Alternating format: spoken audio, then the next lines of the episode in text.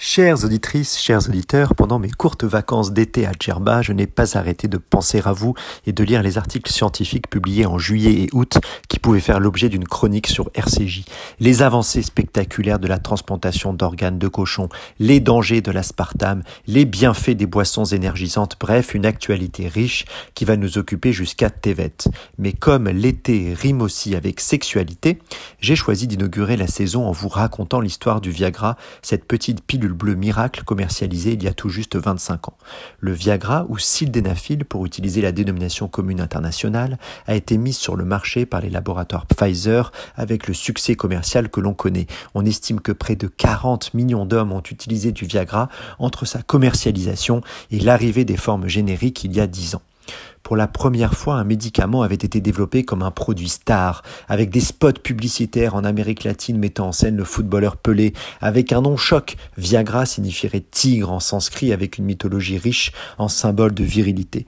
Et puis le Viagra, c'est même une signature visuelle, alors même que l'on aurait pu imaginer la commercialisation d'un comprimé blanc, anonyme, discret, permettant aux hommes de faire croire qu'ils prenaient un simple anti-inflammatoire ou un médicament contre le cholestérol à la fin du dîner. Eh bien non, le laboratoire a préféré un comprimé immédiatement identifiable, en losange, tout bleu, bleu d'ailleurs comme le trouble transitoire de la vision des couleurs pouvant affecter certains sujets.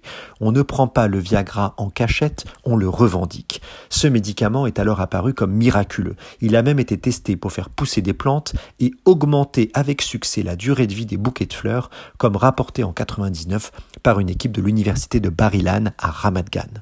C'est d'ailleurs ce succès commercial incroyable qui a conduit au non-remboursement du Viagra par l'assurance maladie, même dans des indications essentielles comme la réhabilitation sexuelle après traitement du cancer de la prostate.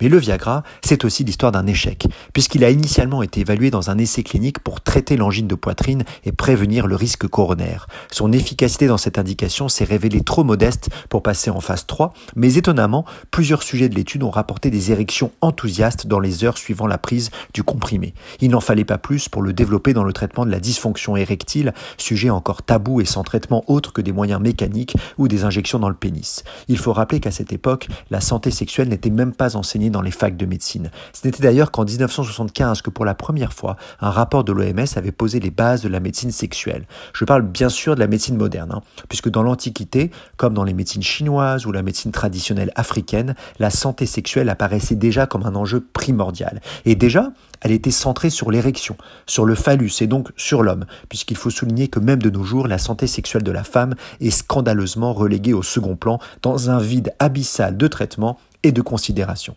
Je vous remercie de votre écoute et j'espère que nos auditrices auront compris que les urologues s'intéressent aussi désormais à la santé sexuelle des femmes, mais que si elles retrouvent les célèbres pilules bleues dans les poches de leur mari avec des factures du fleuriste, c'est certainement l'expression de leur passion pour la botanique. Alors silence ça pousse et je vous souhaite une excellente journée sur RCJ.